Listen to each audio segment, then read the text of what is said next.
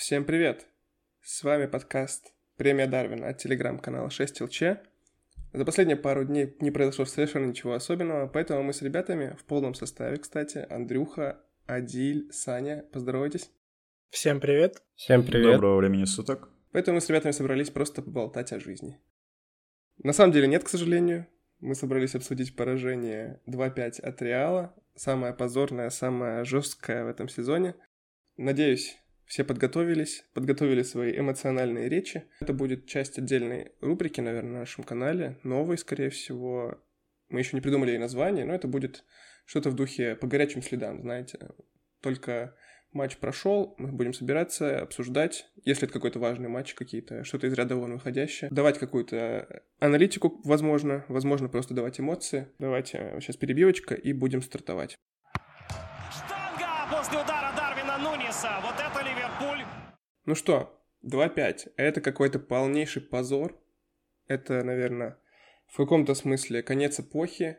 Конец эпохи, символизирующий начало новой, надеюсь. Кто-нибудь что-нибудь готов по этому поводу сказать? Да, пожалуй, начну я, потому что после матча я почитал довольно много карманных журналистов, которым ФСГ спустили новые темки для разговоров. И Пирс писал о том, что в команде никто не ожидал настолько серьезного падения.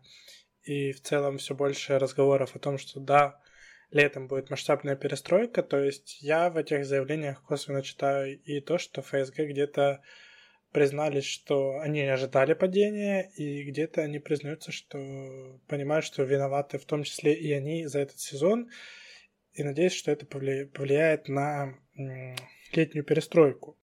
Ты думаешь, это спущено было сверху, или это э, просто журналисты взяли на себя инициативу и что-то наконец-то сказали против? Учитывая то, насколько все вышло синхронно, я думаю, что это все-таки согласованная акция, потому что Пирс бы никогда и ни за что не, поз не позволил бы себе написать что-то плохое в, ФС в адрес ФСГ в последнее время.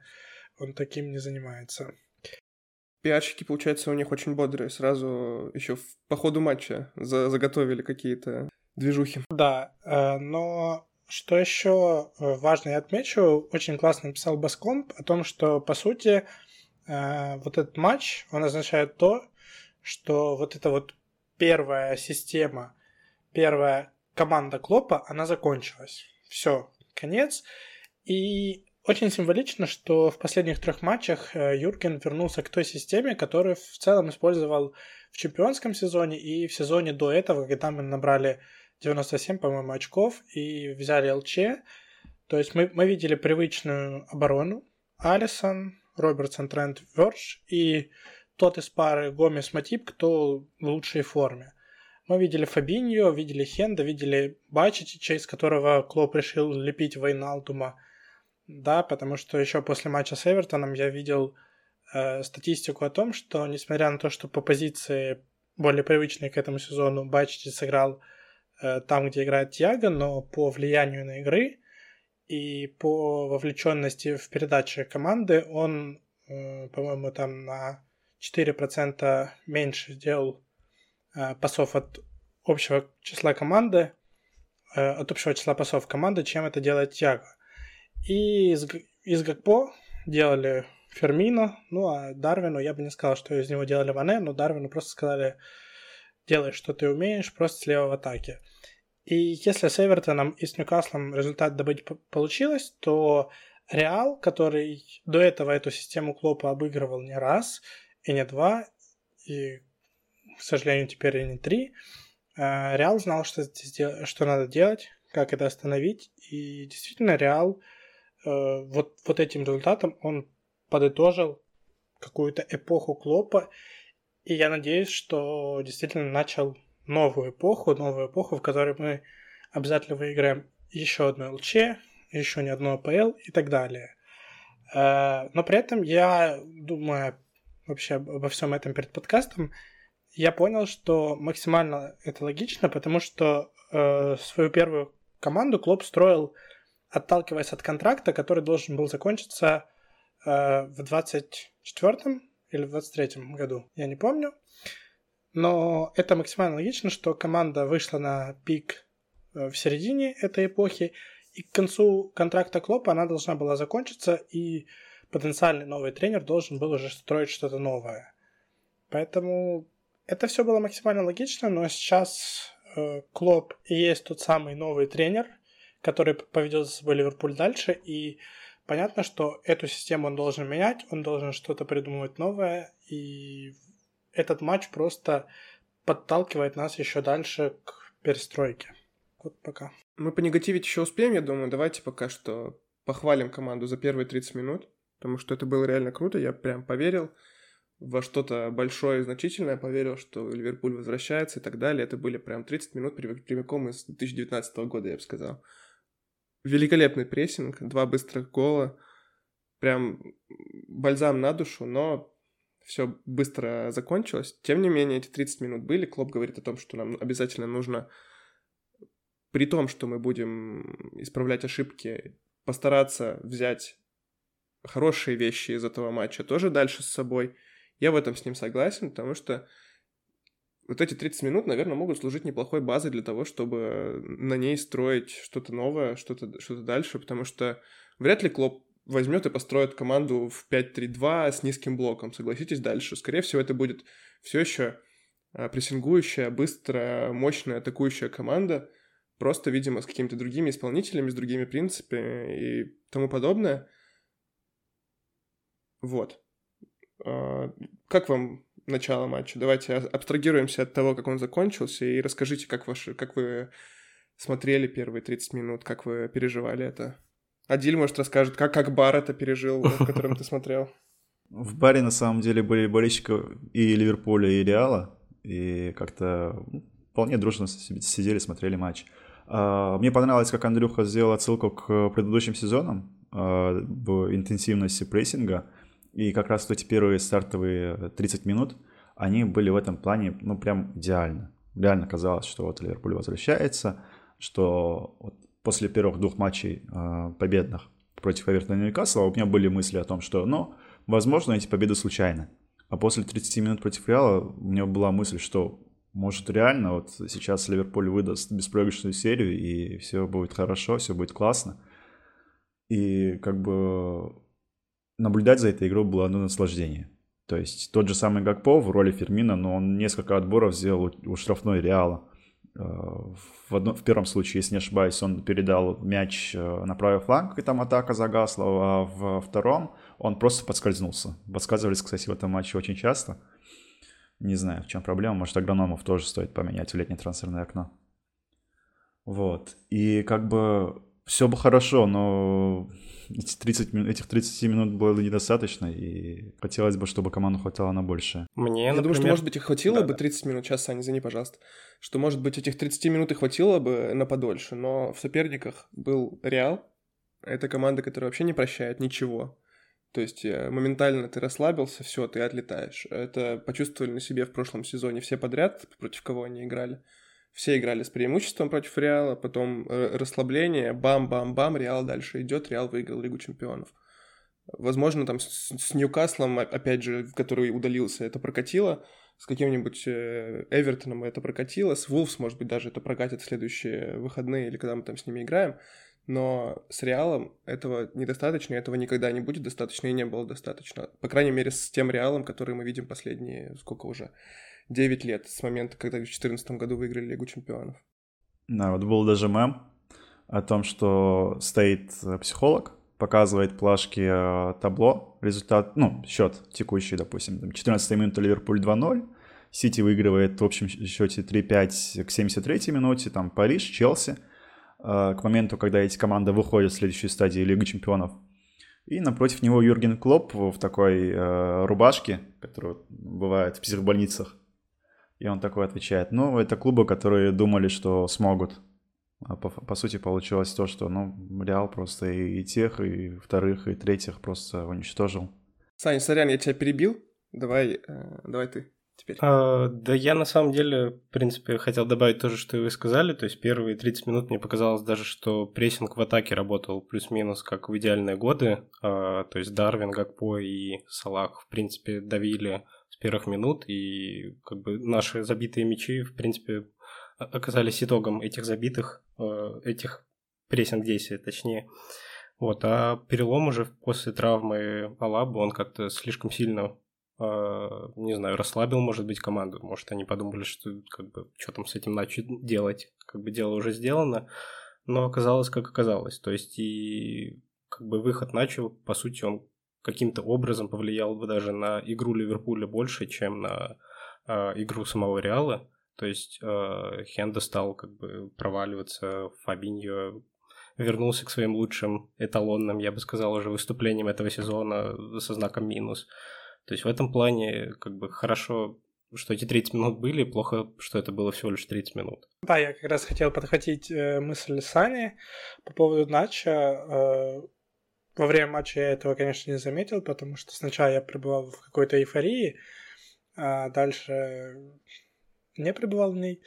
Но Лукомский, Вадим, который был у нас на прошлом подкасте, обязательно слушайте его, он сделал разбор, и он обратил внимание, что с выходом Начо куда глубже начал действовать Винисиус, и он помогал, действительно, очень много страховал э, Начо, и я потом уже понял, что в целом я и замечал это по ходу матча, но не придавал этому серьезного значения.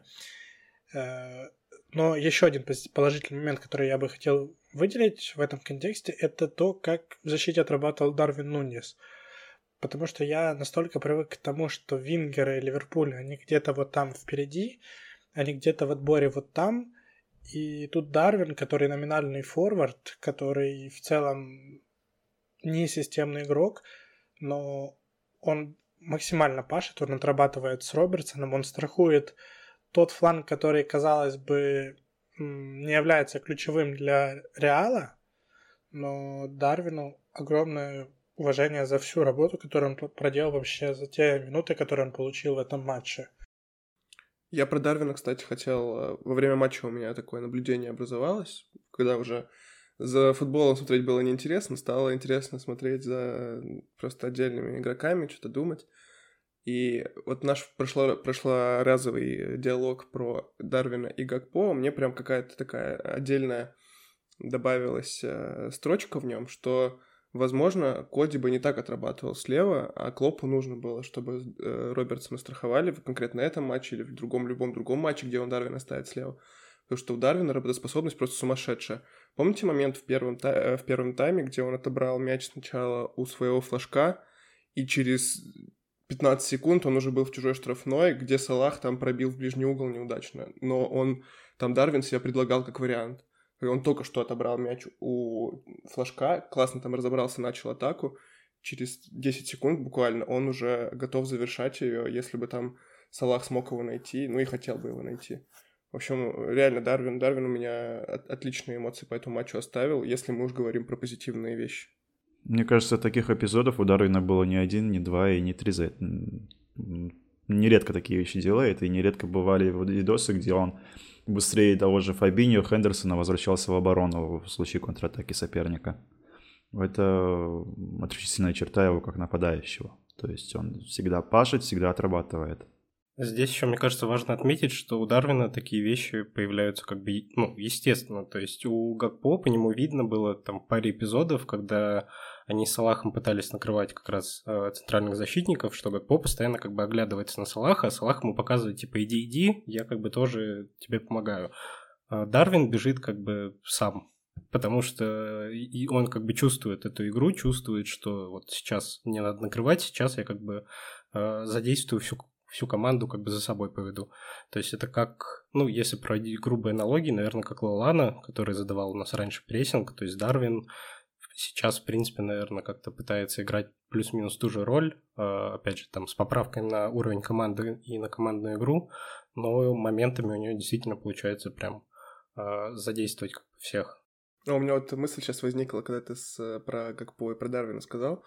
У меня это сейчас без негатива какого-то к Дарвину будет, но у меня ощущение по там интервью, по поведению, просто по жизни складывается, что Гагпо чуть более интеллигентный чувак, чем Дарвин. Возможно, он больше думает по жизни, чем Дарвин.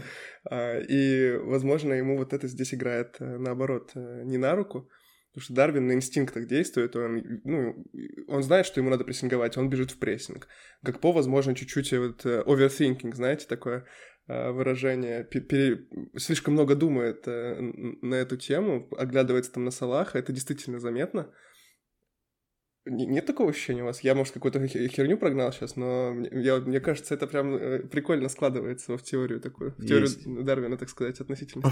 Есть. Фу, блядь, эволюционную теорию. В тренерстве есть оверпеп, вот здесь у нас оверкодит. Но я подытожу тогда сегмент восхищения Дарвином тем, что иронично, но за этот матч Дарвин один из немногих, кто не заслужил премию Дарвина. Кстати, да. Да, действительно. Как минимум своим голом сделал больше, чем половина этого состава. Кстати, про гол. Э, вспомните, если от начала сезона он забивал Хулхаму в аналогичной манере. Тогда он да, выходил да. в сезон преисполненным уверенностью после Суперкубка Сити, где он заработал пенку и забил гол. Э, то есть игрок, который себе не уверен, но не будет действовать так, как э, сделал Нунис сейчас. Возможно, ему вернулась эта уверенность. Возможно, с реализацией тоже будет все получше. Во всяком случае, есть предпосылки надеяться на это. Я могу предположить, что Дарвин даже не думает о какой-то уверенности, неуверенности. Он играет весь сезон максимально в кайф. И мне вот то, что Антон сказал, что он играет на инстинктах, инстинктах, возможно, просто инстинкты на этот раз подсказали ему сыграть так. И, кстати, с Фулхом тогда очень классно было, потому что он две атаки подряд там в течение минуты завершал именно так, и одну из них даже удалось завершить голом. В общем, что-то мы сильно много хвалим команду, знаете, за матч, в котором они 2-5 просрали. Не, мы очень много хвалим Дарвина, на самом деле, но я бы похвалил и частично нашу троицу на правом фланге, Трента Хендерсона Салаха, потому что в последних матчах она возвращается к тем кондициям, что были в прошлом сезоне. По крайней мере, мне так кажется. Если взглянуть на то, как мы забили гол, первый, собственно, тот гол, который забил Дарвин, а Хендерсон очень классно оттянул на себя Алабу, создав пространство для Салаха, освободив коридорчик для этой передачи. А, вспомнить гол в ворота Ньюкасла, который тоже забил Дарвин. А, там еще и поучаствовал Фабиньо. Получилось как? Мяч стянули на фланг. Фабиньо вместе с мячом передал мяч Салаху. И уволок за собой центрального полузащитника, освободив за своей спиной огромное пространство для Трента, который вбежал, собственно, в центр поля и отдал передачу на Дарвина. То есть э, тоже есть хорошие предпосылки, есть э, хорошие звоночки, которые позволяют э, думать о том, что ну, игра потихоньку налаживается. Не сказать, что Ливерпуль выздоравливает. Ну, выздоровел, точнее, но выздоравливает это уж точно. Хот-тейк это был. Хот-тейк такой прямо горячий. После 2-5 от Реала говорит, что Ливерпуль выздоравливает. Ну, давайте как раз э, потихоньку переходить к негативу. Я в завершение нашей позитивной части подкаста. Позитива больше не ждите, все. Дальше, дальше будет э, пинание ногами труп.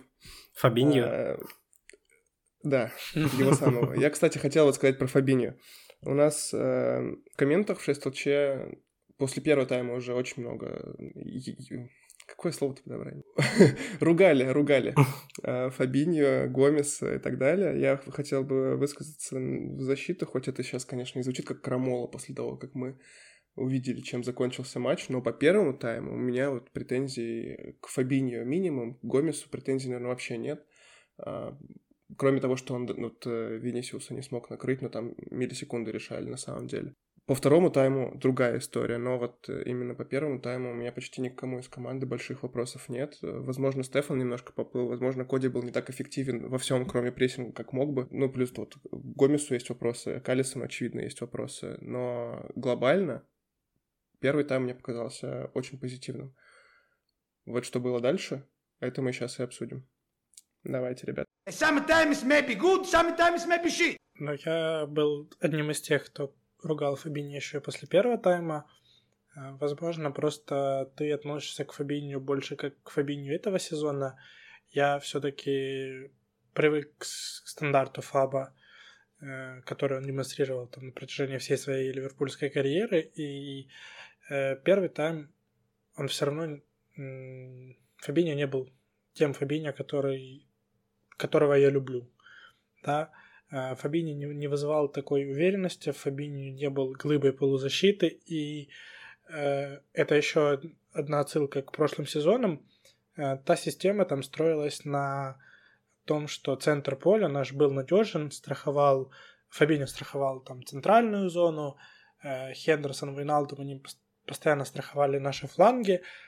Сейчас Фабинho не вызывает такой уверенности. Он э, сделал абсолютно правильный фол в первом тайме на Венисиусе, когда там игроки Реала выпрашивали желтую, но там желтая не пахло. Но вот э, когда в какой-то из атак в концовке тайма он просто зачем-то сзади э, подкосил, по-моему, Камовингу, то вот этот фол уже вполне тянул на желтую по совокупности. И действительно очень повезло, что Фаб не ушел с желтой еще после первого тайма.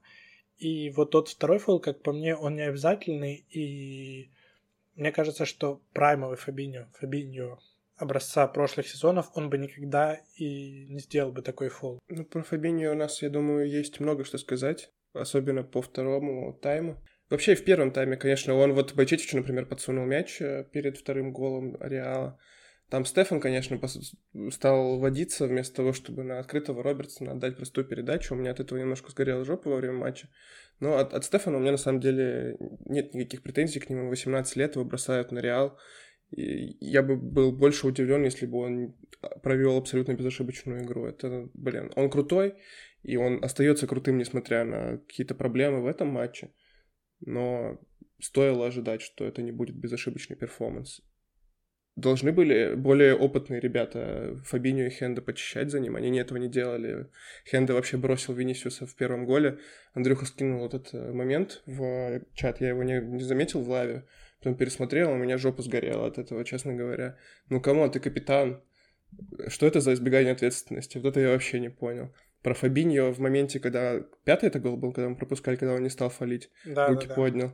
Ну, что, ну это что за, что за, блядь, пиздец, извините за выражение. Видимо, у этого э, выпуска придется ставить, что у нас есть тут explicit контент все таки Да, да.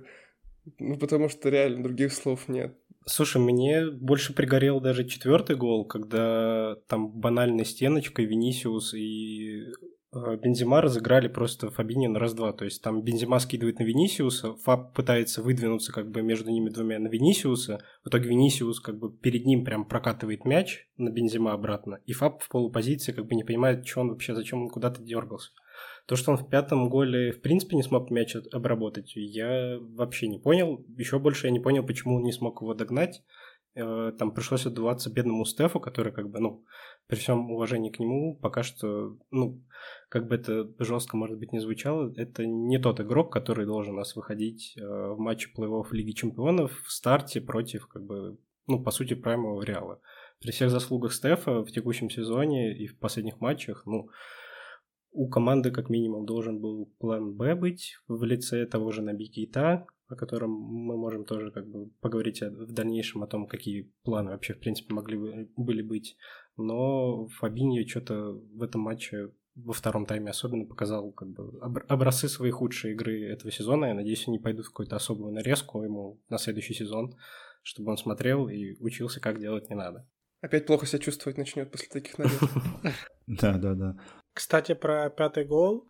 Э, у нас там в комментариях часто скидывают таблички о том, что Фабиньо к своим там 27-28 годам провел матчи как 35-летний игрок, а после этого случился еще сезон 63 матча, но в моменте с пятым голом э, Фабиньо не убежал, а точнее от Фаби, Фабиньо не догнал 38-летнего Луку Модрича, который никогда вообще не славился своей скоростью, который так же, как и Фаб, провел полный матч, ну и как бы Модрич за свою карьеру, я думаю, провел достаточно матчей, чтобы истратить физику, как говорят про Фабиньо. Поэтому вот эта табличка, она максимально непонятна для меня в контексте Фабиньо. У него вообще в этом сезоне нет э, каких-то проблем с физикой, у него какая-то проблема с головой. Ну и, кстати, в той табличке я обратил внимание, что э, в более старшей категории там в лидерах таких же Луис Суарес, который провел больше матчей, чем должен был игрок его возраста. И это не мешало ему никогда оставаться игроком высокого уровня. Ну а в нижней части там жут Беллингем. И если вы хотите руководствоваться этой табличкой, то, наверное, стоит тогда и топить против Жуда. Почему нет? Возможно, логика в том, что мы Жуда получим на его 5, 5 ближайшие там 6 лет, после этого он в какой-нибудь Реал свалит, и уже там будет э, разваливаться, потому что сыграет минут как 40-летний человек. Я этого тоже не понимаю. У Фабиньо не... проблема, по крайней мере, вот по этому конкретному матчу, проблемы у Фабиньо были не с физикой, а с тем, что он вообще какие-то тупые решения принимает. Зачем он поднимает руки, когда надо фалить, очевидно, тактический фол? Тактический фол — это сильная сторона Фабиньо была всю жизнь. Ударить по ногам, там, продемонстрировать свою превосходящую свою физическую форму. Где это? Куда это делось? Это проблема не в физике, я говорю, проблема в голове. Э, что, мозги у него тоже износились? Ну, come on. Не знаю, я не согласен с этими аргументами тоже. При том, что к 67-й минуте, когда мы пропустили гол, у Фабиньо не было желтой карточки, хотя желтая карточка там с Фабом ходила всю его карьеру за эти самые тактические фолы. Но вообще я сейчас открыл и удивился, но за весь матч у нас одна желтая. Это у Харви там на 93-й минуте, когда он сгорел, пошел лететь в ноги. Как вы думаете, вообще это отсутствие какой-то злости или в чем в чем проблема? Безысходность. Ну, скорее всего, да, безысходность, потому что Фабини, я вот пересмотрел этот момент даже сейчас, и то есть он в моменте Модрич как бы перехватывает у него мяч, Фаб делает там буквально 5 шагов и как бы бросает. Ну, бросает вообще любые попытки как бы вернуться к своим воротам, и бедный Стеф там пытается повиснуть как-то на плечах у Модрича, хоть что-то сделать, но, видимо, батя просто решил, что все, в этом матче с него уже хватит, пусть там молодежь отдувается. Байтетич тоже мог фалить в этой ситуации, понятное дело, но почему мы требуем с 18-летнего пацана больше, чем с 29-летнего, я вот этого не понимаю. А, Фабиньо в прайме, а он уже играет, как будто ему 44 года, а не 29. Ну вот здесь мне стоит, мне кажется, задать вопрос Юргену Клопу, почему он не снял а Фабиньо на той же, допустим, 60-й минуте, когда понимали все, что на фоне первого тайма это совершенно другой игрок. Э, к 60-й минуте мы уже проигрывали, и можно было идти, если не в банк то играть э, в более атакующий футбол, выпускать на Бикита, того же Харви. Но по итогу мы получили то, что Реал забрал себе мяч, и последние 30 минут, если не ошибаюсь, на владение мячом было 58 на 42 в пользу Реала. То есть нам необходимо было атаковать, а в итоге мы просто отдали мяч. Клоппа по этой игре у меня очень много вопросов. В частности, в плане замен. Я писал пост про это, про то, что нужны были замены в перерыве, как по мне, потому что команда поплыла еще в последние минуты первого тайма. Можно было освежить игру там двумя заменами и все еще иметь три в запасе на, на непредвиденные случаи. Нет, Клоп решил этого не делать. К 60-й минуте мы уже летели 2-4, насколько я понимаю. И все еще никаких э, резких перемен. А в итоге он еще и Дарвина снял. Ну зачем? Вот зачем Дарвина снимать? В чем глубинный смысл этой замены? Чувак может бегать 90 минут с одной и той же скоростью, вообще ему все равно.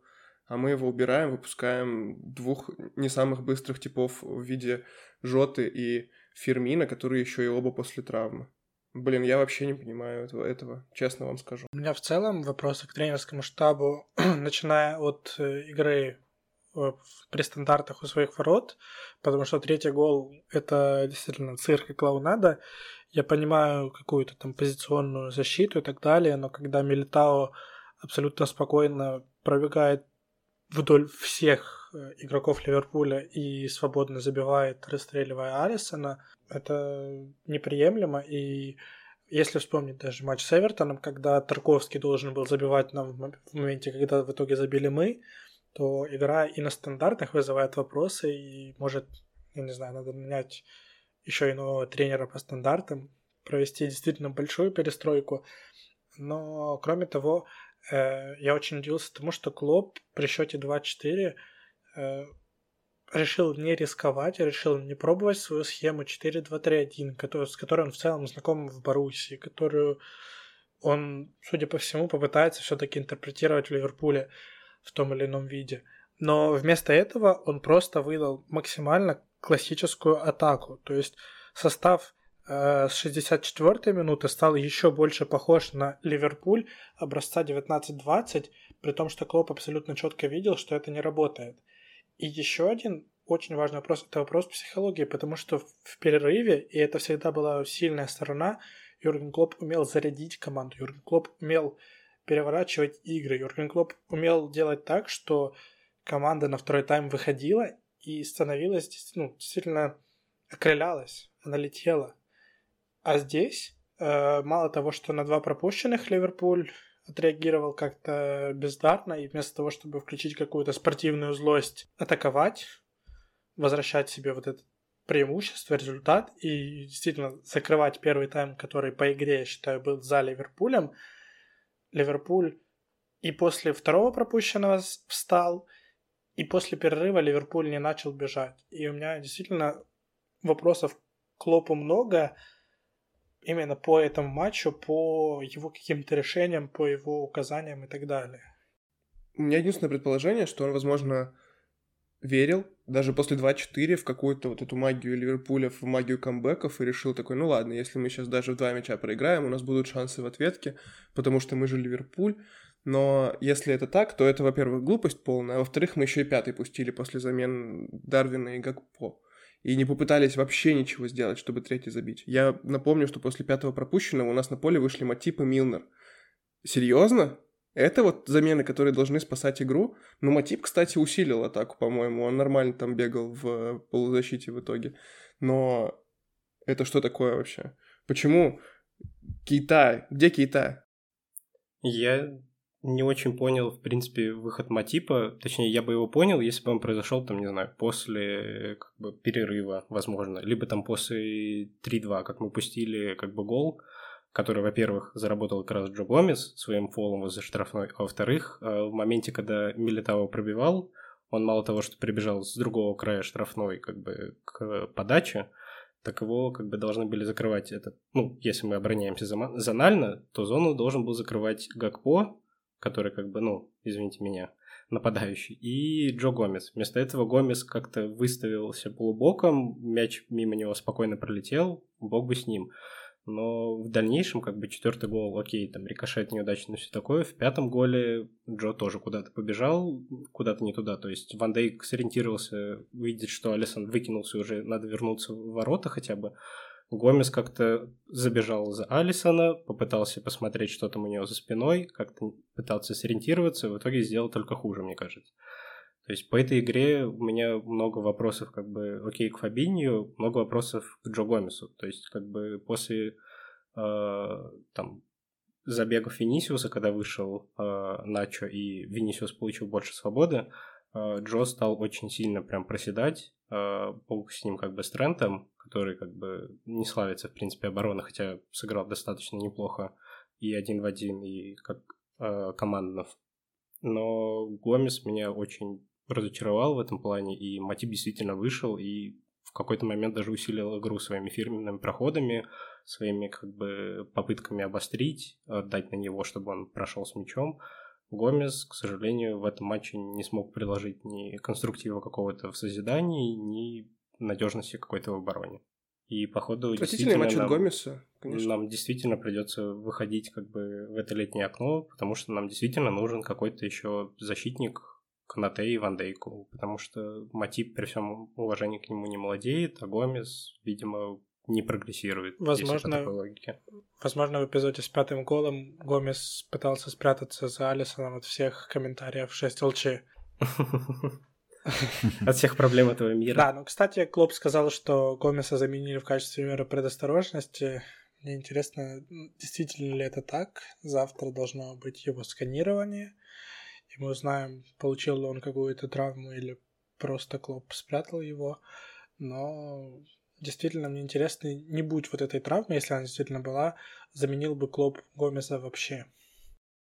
Слушай, мне кажется, меры предосторожности, он боялся, что мы можем пропустить еще с таким Гомезом на поле и решил, что ну его нафиг, лучше Матипа выпущу. Я, честно говоря, разницы между 2.5 и там 2.7 от Реала мало вижу. В камбэк я не верю от слова совсем. Так что, да, я, я бы лучше уже вместо Гомеса выпустил тогда, не знаю, кто там у нас был на банке? Окса, Кертиса, кто там в атаку может выйти? Кейта. Я бы Дарвина не, убира... не убирал, например. Если мы уже проигрываем 2-5, зачем нам еще усилять э, оборону, Милнера выпускать. Зачем? Я не понимаю. Ну, мне кажется, Юрген ответил на твой вопрос уже после матча фразой, типа, думаю, Карла уже уверен, что исход э, решен. Да и сейчас, типа, я стою и тоже думаю так. Может быть, у него эти мысли уже были по ходу матча, когда мы уже там пропустили третий и четвертый мяч, потому что даже глядя на самого Юргена Клопа во время матча, такое ощущение складывается, что он сам не понимает иногда, что происходит на поле. У него просто пустые глаза. И, возможно, вот этот take о том, что он раньше он заряжал в перерыве, а раньше он давал в перерыве boost и все такое, э, возможно, с ним тоже в этом плане психологические проблемы, что он не может, как раньше, оказывать э, влияние моральное на команду, подстегивать их и в целом направлять их э, на нужный, нужный лад. Я, я не думаю, что, что так глубоко все. Я думаю, что в перерыве у них и правда был нормальный разговор. Возможно, он их и зарядил, но когда команда на первой же минуте привозит себе штрафной и на второй минуте пропускает, э, команда, которая еще и в этом сезоне нормально не реагирует на пропущенные, а почему-то лапками кверху ложится и такая, ладно, давайте нам еще 6 забивайте. Ну так это же не только проблема игроков. Эта психология, она заложена не только в игроках. Если, бы, если тренерский штаб мог оказывать на это влияние, мог бы поспособствовать решению этой проблемы, он бы уже это сделал. А поскольку это происходит ну, из матча в матч практически, то здесь уже вопрос не только к игрокам, но и к тренерскому штабу тоже, как мне кажется. Если так, то у нас очень большие проблемы на самом деле. Потому что если клуб разучился мотивировать игроков, то от клуба осталось мало что. То есть он, конечно, крутой тактик, но не настолько крутой, чтобы без своих мэн-менеджмент скиллов на этом вытаскивать. Я не думаю, что Клоп разучился мотивировать игроков. Я думаю, что просто надо некоторых игроков нахер под жопу пнуть и из клуба выгнать. Или хотя бы на банку посадить. Ну, потому что вот этот момент с Джорданом Хендерсоном, при всей любви к нему, который Андрюха скидывал, он у меня прям подпалил жопу знатно. Я не знаю. Ну, капитан, серьезно? Ответственность ты перекладываешь на Трента в, защите. Спасибо. Меня вообще а удивляет, что Юрген Клоп, который славился тем, что он максимально круто работает с футболистами, он их развивает, и менеджмент игроков вообще был его сильной стороной, сейчас, похоже, теряет контроль над некоторыми футболистами, и вместо того, чтобы от матча к матчу мы говорили о том, что эти игроки возвращаются, мы от матча к матчу говорим о том, что все больше игроков надо будет продавать и покупать летом. Это вообще на самом деле очень интересная история, потому что э, центральный защитник от цели, которую надо приобрести там в случае ухода Матипа, становится целью практически такой же важной, как там, я не знаю, покупка второго полузащитника, кроме Жуда Беллингема. Я даже не уверен, что нам двух защит полузащитников хватит на самом деле. Не знаю. Ну вот появление Стефана реально немножко спасает ситуацию. Возможно, нам действительно хватит двух полузащитников, и мы можем считать Байчетича третьим, учитывая, что ему там будет на год старше он станет, на год опытнее, на год больше поиграет с Тьяго и остальными хорошими футболистами, которые у нас есть. Мне понравилась, э, на самом деле, идея с тем, чтобы... Ну, Гомеса мы никуда не выкинем, очевидно. Во-первых, он англичанин, у нас с этим проблема. У нас э, там в заявке на ЛЧ нужно... Ну, для заявки на ЛЧ нам нужны э, homegrown ребята. Во-вторых, он контракт подписал недавно, новый. Мы его никуда не выкинем, очевидно. Поэтому вполне можно его поставить на правый фланг, где он смотрится не так уж и плохо. Не основным, естественно, правым защитником, а подменой Трента, потому что с Келвином Рамзи мы куда-то вообще непонятно куда попали. Он уже кресты порвал, судя по всему. Э, и непонятно, что с ним, когда он вернется и в, какой, в какой форме он вернется. Нам опять нужен бэкап на правый фланг вполне можно туда поместить Гомеса. Даже в худшей форме он на правом фланге выглядит надежнее, чем в центре обороны, откровенно говоря, как по мне. Матипа можно подвинуть на эту роль Гомеса, четвертого защитника. С этой ролью, я думаю, он справится отлично, если он сам готов к этому. А вот э, под Вандейка и Канате, и, возможно, в перспективе в пару Канате нам кто-то нужен. В идеале, конечно, нужен Гвардиол, но он будет стоить 120 миллионов. Я не знаю, где ФСГ планирует найти дважды по 120 миллионов за одно лето. Ну вот в последнее время пишут про центрального защитника из Бенфики, Антонио Силва, если не ошибаюсь, и ЦЗ из Спортинга, вот его я не вспомню. Они всяко Очередные намного дешевле. Креатуры Линдерса, получается, из типа, Португалии. Типа того. Типа того, да. Я бы на самом деле даже в них больше верил, чем в условного Гвардиола, потому что в таком случае, ну, Гвардиол гарантированно захочет место в старте, а сажать там, условно говоря, Канте или Канате или Ван Дейка, ну, на самом деле, та себе еще дилемма, потому что не факт, что кто-то из них условно будет слабее того же Гвардиола. Поэтому какой-то молодой ЦЗ э, из португальского чемпионата выглядит не так уж и плохо. Но, опять же, это проблема того, что по ходу сезона у нас раз за разом скрываются какие-то дополнительные места, э, куда летом потребуются значительные, судя по всему, вливания. Помимо отвратительных выступлений футболистов, э, у поражения есть еще какая-то, мне кажется, потусторонняя причина. Потому что Реал опять забил 5 голов с полутора XG, опять э, побил рекорд по наименьшему числу ударов для того, чтобы забить 5 голов. Алисон привез в свои ворота. Что, что, это что вообще такое, ребят? Я не понимаю, это какая-то карма у нас с Реалом или что? Слушай, Адиль как раз вот говорил, мне кажется, возможно, это действительно какой-то психологический фактор э, команды как таковой, потому что этот же, со... ну, большая часть этого состава выходила на первый финал ЛЧ, где мы отхватили, потом выходила э, на два матча в ковидный сезон, на прошлый финал э, Лиги Чемпионов, и опять выходит сейчас. И раз за разом они получают, получают, и когда в прошлый раз мы уже, казалось, сделали все, что можно, они в итоге все равно проиграли. То есть, мне кажется, возможно, а, если там в первые там, пару раз звучали какие-то разговоры там от Салах и, от кого-то еще по поводу, что сейчас это а, будет месть, будет какая-то ответка за прошлое унижение, то сейчас таких комментариев в принципе нет, и, возможно, команда как-то психологически сама в себе уже может не уверена, что ну, мы дошли до финала ЛЧ, мы выложились, выложились на полную, но этого все равно не хватило, чтобы их обыграть. Возможно, причина действительно в этом. Ну, других логичных причин я уже не вижу просто.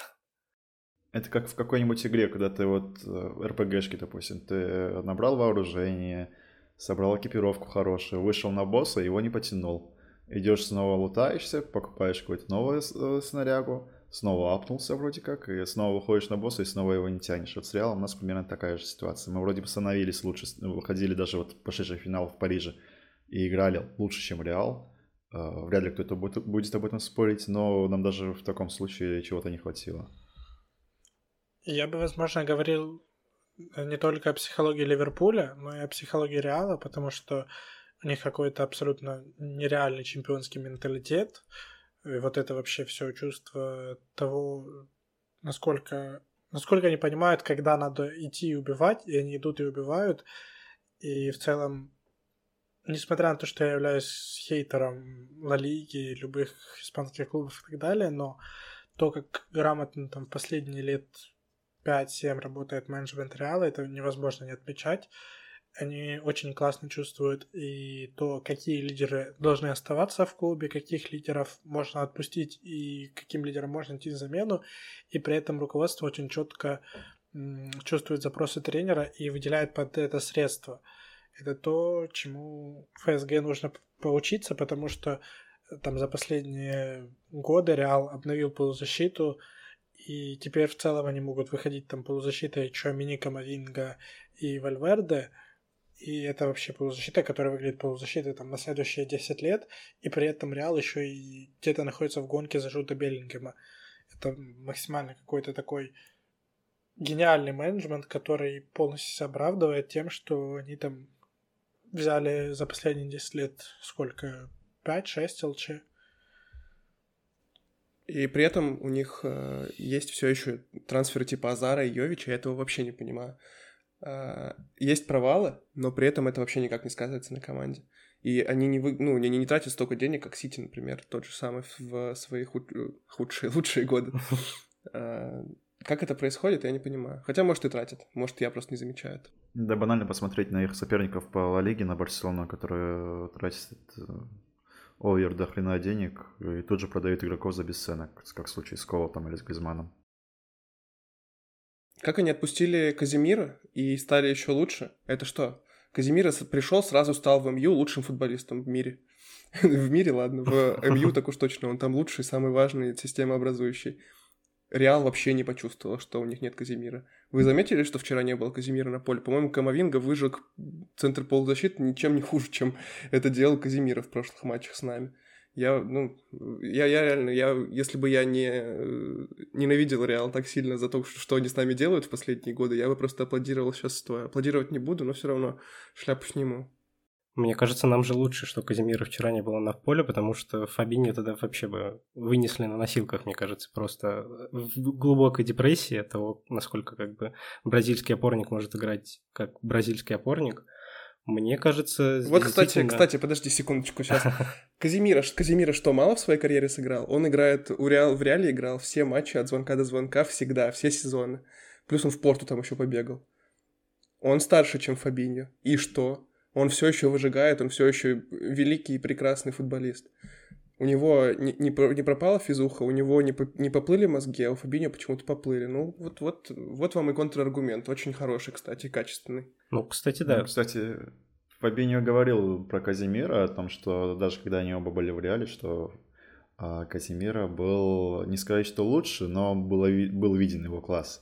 А игроки, конкурирующие между собой, редко говорят э, такие вещи. То есть, да, они вроде братишки. Они, по-моему, друзья хорошие. Может быть. Тогда просто льстил. Да что, он правду просто говорил. Казимира реально вели- ну, великий опорник, я думаю. Ну да, да, сам. Кстати, еще один э, тейк по поводу Фабиньо и того, что он много сыграл. Э, я сейчас удивился, но в АПЛ он один раз за всю карьеру в Ливерпуле, то есть за пять сезонов, сыграл 30 матчей э, в сезоне. Все остальные матчи он играл меньше. То есть он никогда Все не был сезоны. игроком. Все остальные сезоны, да. Он проводил меньше матчей, то есть он никогда даже не был игроком, который там играет 38 матчей от звонка до звонка, как это было, например, с Ван Дайком.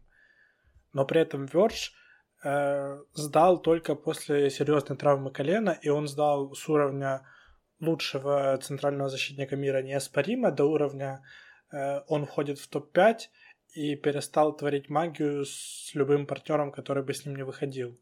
То есть у Ван Дайка не случилось такого спада, при том, что он играет гораздо больше, и в целом явно с физухой, если бы у кого-то и должно было просесть, то у него первого. Это самое необъяснимое, на самом деле. Мы снова вернулись к Фабиньо, ну и ладно. Это самое необъяснимое в феномене Фабиньо, что у него в башке что-то переключилось. Внезапно, причем абсолютно за лето. Все говорят, вот, это было предсказуемо, он проиграл, там сыграл 50 матчей в прошлом сезоне. Да come on, что было предсказуемо? Что он перестанет самые простые решения на поле принимать адекватно? Нет, это не было предсказуемо. Я думаю, что Клоп в таком же ахуе сидит от этого, как и мы сейчас. Мне так кажется, по крайней мере. Может, я не прав, но, блин, как это можно было предсказать, что чувак поплывет мозгами? Ну, это те самые люди, которые задним умом просто мыслят и все.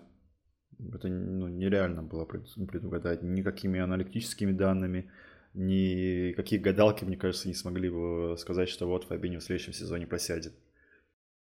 Про того же Гомеса можно, можно было такое сказать. Окей, можно сказать, что вот у него всегда были э, отрезки, в которых он какую-то тупую хрень вытворял на поле.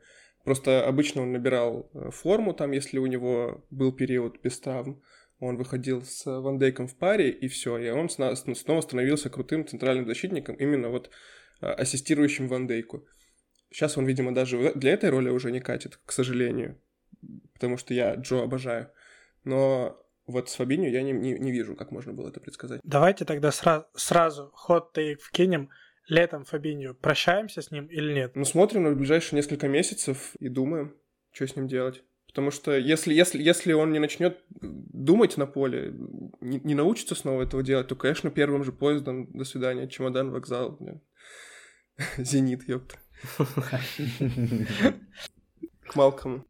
Я не уверен, что в клубе пойдут на такой серьезный шаг. У нас и так уходит три полузащитника, еще отпускать Фабиньо, но... Плюс он продлился недавно относительно, поэтому да. маловероятно, что отпустят. Я думаю, что вопрос как бы со вторым опорником он назревал относительно давно, потому что кроме Фабини по факту профильного э, такого маяка, как его называют, в центре поля у нас по сути нет. И как бы, ну, такая форма ключевого для системы игрока, она действительно будет вынуждать либо искать ему какую-то замену адекватную на рынке, либо сажать его в запас и строить свою игру как-то без него, возвращаясь как бы к, к его услугам, скажем так, по мере необходимости и по мере того, как он очухается и придет в себя. Э, в то же время э, я скажу, что входить в следующий сезон со, со Стефом в качестве основного опорника, но это максимально будет рискованно. Если ФАП не очухается, если ФАП продолжит быть таким, то летом нам придется выходить на рынок еще и за еще за одним опорником, и тогда будет вопрос открыт, а вообще а нужен ФАП, если у нас будет два опорника, которые лучше него и потенциально моложе. Я так сейчас немножко намекаю на Деклана Райса. Ты не забывай, что мы можем перейти на схему с 4-2-3-1 с двумя опорниками, потому что у нас будет у нас уже переизбыток атакующих игроков. А с учетом того, что мы хотим приобрести Маунта и Биллингема, это ну, лично мне говорится о том, что схема немного будет скорректирована. Но в то же время Маунт, о, прошу прощения, Беллингем и Тиаго и Райс, и даже Фаб, они в своей карьере успели поиграть в 4-2-3-1 как раз в двойке полузащитников, поэтому я не вижу в целом проблемы в том, если у нас будет выходить э, пара Тиаго э, в Стеф, а основной парой будет Джуд Райс, и как бы я, я, я не вижу места вот здесь для Фабиньо.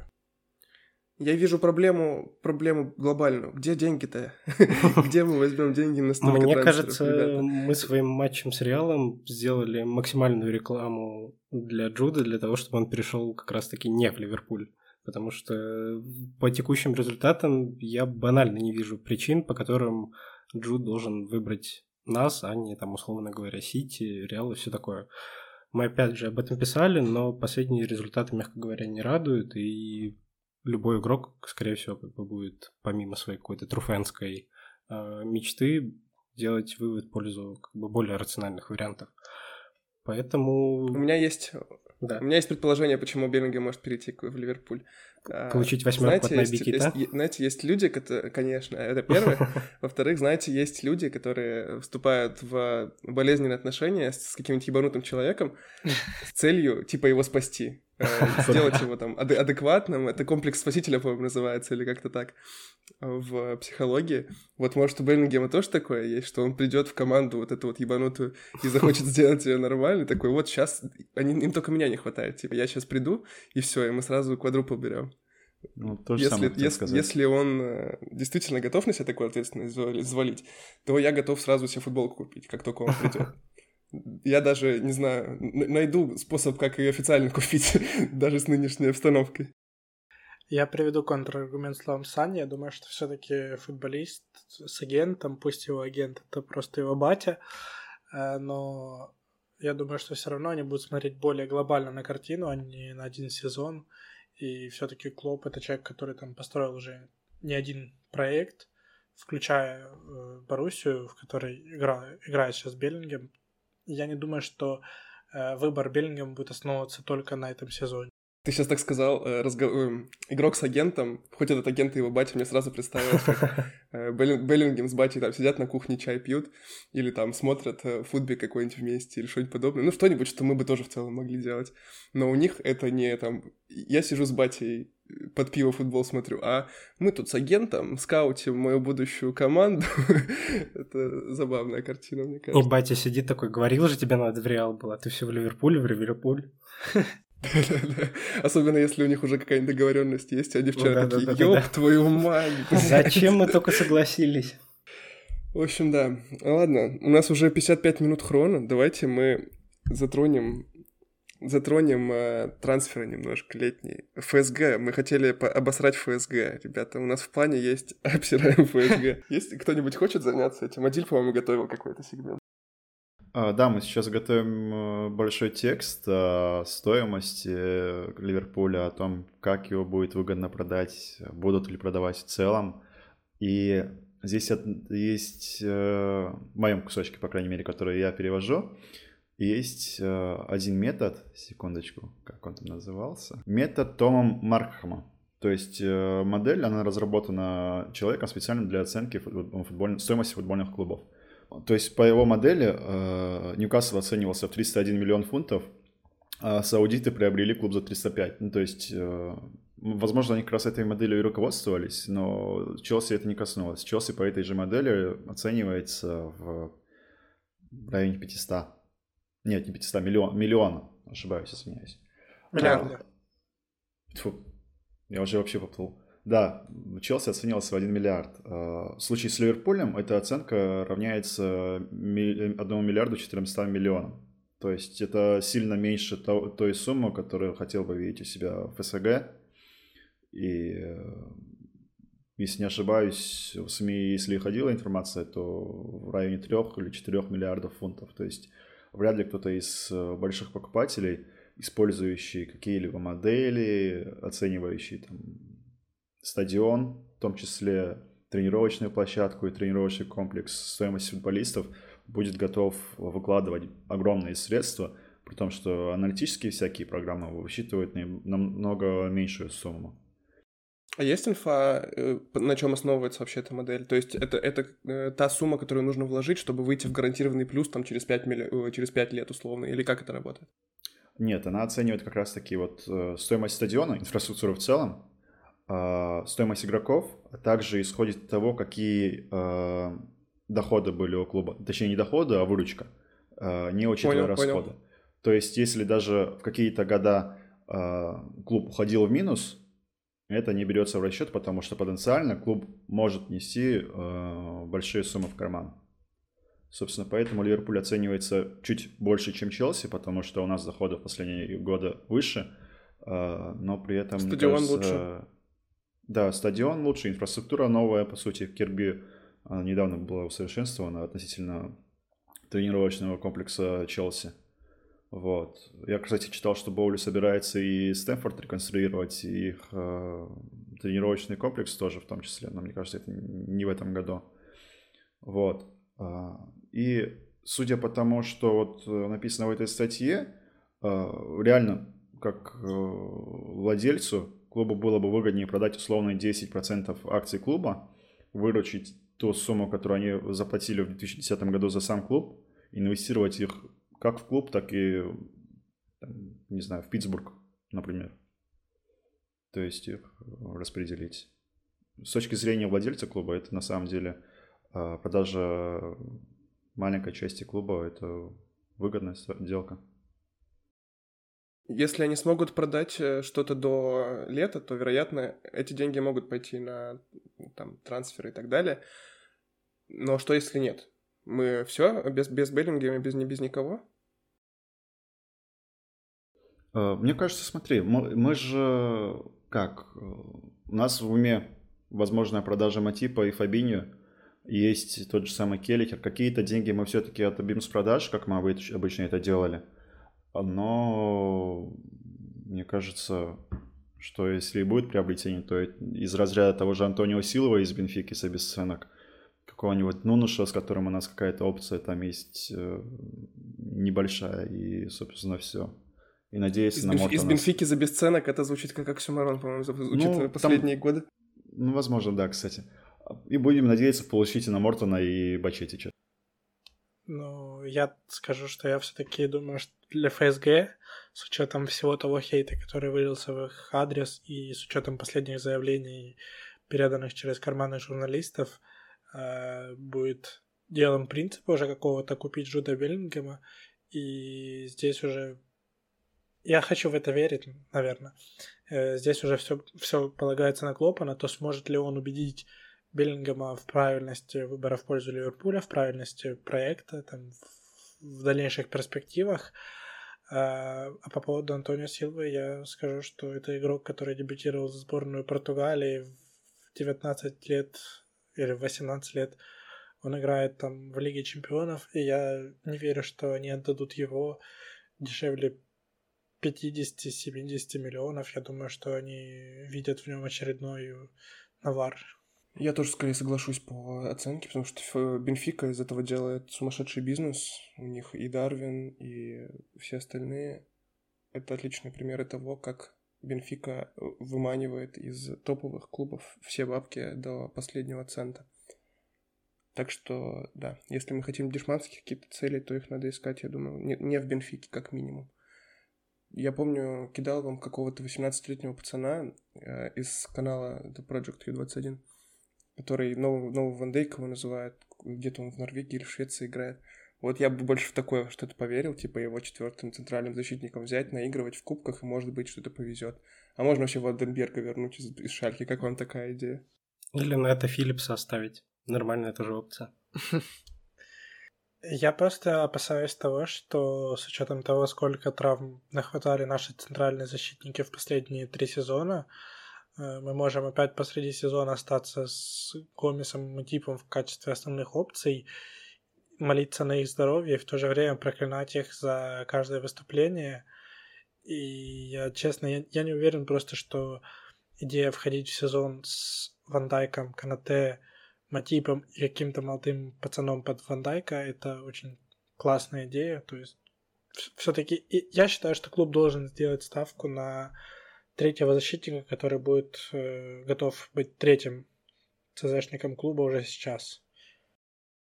Я не удивлюсь, если так и произойдет. Мы, мы не можем заглянуть в мозги ФСГ, что они там планируют на лето, но не знаю. Я как-то пессимистично настроен. Я даже... Я в Беллингема я как-то то ли верю, то ли не верю, я не понимаю. Мне сердцем я как будто верю, знаете, а мозгом я такой, ёпта, а, а как он вообще, как мы его купим-то? Откуда средства? У нас же в руководстве ФСГ все таки они боули. На самом деле оби- обидно, что в плане какого-то собирания состава уже даже Арсенал, который в ЛЧ играл при Эмере, если не при Венгере, э, действует лучше. Вот они подписали на позицию левого центрального защитника Якуба Кивьора. Я мало что о нем знаю, но тот факт, что там это игрок, который отыграл весь чемпионат мира за Польшу, который там провел два сезона э, в серии А, ну, он о чем-то договорит, о, о том, что это не сырой пацан, который никогда не видел европейского футбола. И, честно, я сейчас подумал о том, что привет нашим скаутам, которые не нашли этого пацана, потому что за 20 миллионов такая опция, я думаю, было бы куда интереснее, чем какой-то чувак из чемпионата Норвегии.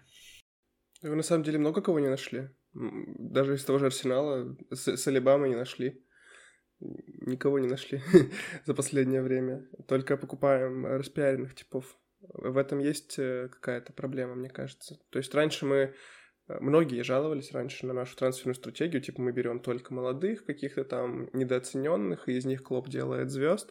А где нам, вот, э, когда Тиаго купили, все такие, да, наконец-то топ-игрок, наконец-то мы все-таки стали тем клубом, который может себе позволить купить из другого топ-клуба топ-игрока. Теперь мы только покупаем. Дарвин у нас, он был у всех на слуху. Гакпо был у всех на слуху. Кого мы там еще покупали за последнее время? Диас. Жота Канате. Ну, кстати, Канате больше, мне кажется, в ту категорию из тех, которые раньше были, потому что Канате многие вообще сбитым летчиком считали. Диас тоже, кстати, ну, выстрелил, был у всех на слуху после того, как он э, в Лиге Чемпионов развалил. Это что-то типа не знаю, если, если бы Мудрика чуть-чуть меньше расп, распиарили, чем э, это произошло э, в реальности, то, может быть, можно было сравнить.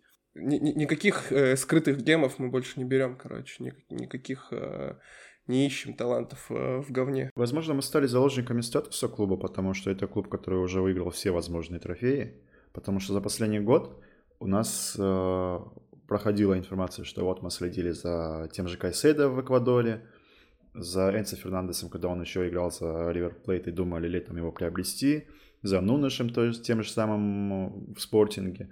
То есть это игроки, которые не были э, на поверхности, были где-то в глубинке, но мы по какой-то причине не решались идти за ними. Мы просто следили. То же самое вот э, Камалдин, который недавно перешел в Саутгемптон там за какие-то большие деньги по меркам с того же Саута все-таки. Мне кажется, будет то же самое с тем же норвежским ЦЗ, который, ну, Вроде бы он есть, но он, возможно, перейдет вместо Гвардиола в РБЛ, а через пару сезонов перейдет за 150 миллионов тот же самый Челси. Вот как раз Кайс, Кайседо, Фернандес, это классные ты примеры привел, потому что это люди, которые сейчас играют на топовом уровне, которыми интересуются топ-клубы, и которых, о которых мы знали. То есть скауты наши о них знали, но почему-то они не у нас. То есть дело явно не в деньгах, очевидно. Кайседа перешел в Брайтон за сколько там, за полтора миллиона, и он сидит сейчас на 10 тысячах фунтов в неделю, по-моему, мне Марат рассказывал, потому что вот он, он в своем стейтменте писал, типа, мне надо семью кормить в Эквадоре, отпустите меня в Арсенал, там мне дают очень много денег. Я согласен с тем, что, возможно, мы становимся просто все больше заложниками вот этого статуса, который мы себе вернули. То есть, если, условно говоря, там при Брэндоне Роджерсе или раннем Клопе я мог себе представить, что мы подпишем какого-то Кайседа, там, за бесценок из Эквадора, ради бога, то если там это, условно говоря, подписал бы Клоп после там, э, там, не знаю, после первого финала Лиги Чемпионов, все бы сказали, чувак, вы только что проиграли в финале ЛЧ Реалу, а вы подписываете какого-то там чувака из Эквадора, из говна и палок, ну зачем? Возьмите какого-нибудь там, не знаю, более крутого распиаренного типа Фабини, например. Фабини, да. А сейчас мы, условно говоря, можем себе это позволить и как бы можем интересоваться игроками, которые нам нужны, но это будет уже с другой точки зрения, что типа, блин, ну вы же топовый клуб, зачем вы покупаете, опять же, каких-то молодняка на вывод, когда вам надо как бы текущий состав быстрее-быстрее интегрировать в него новых крутых игроков, а не ожидать, пока там, условно говоря, Кайседа как бы войдет в систему и заиграет.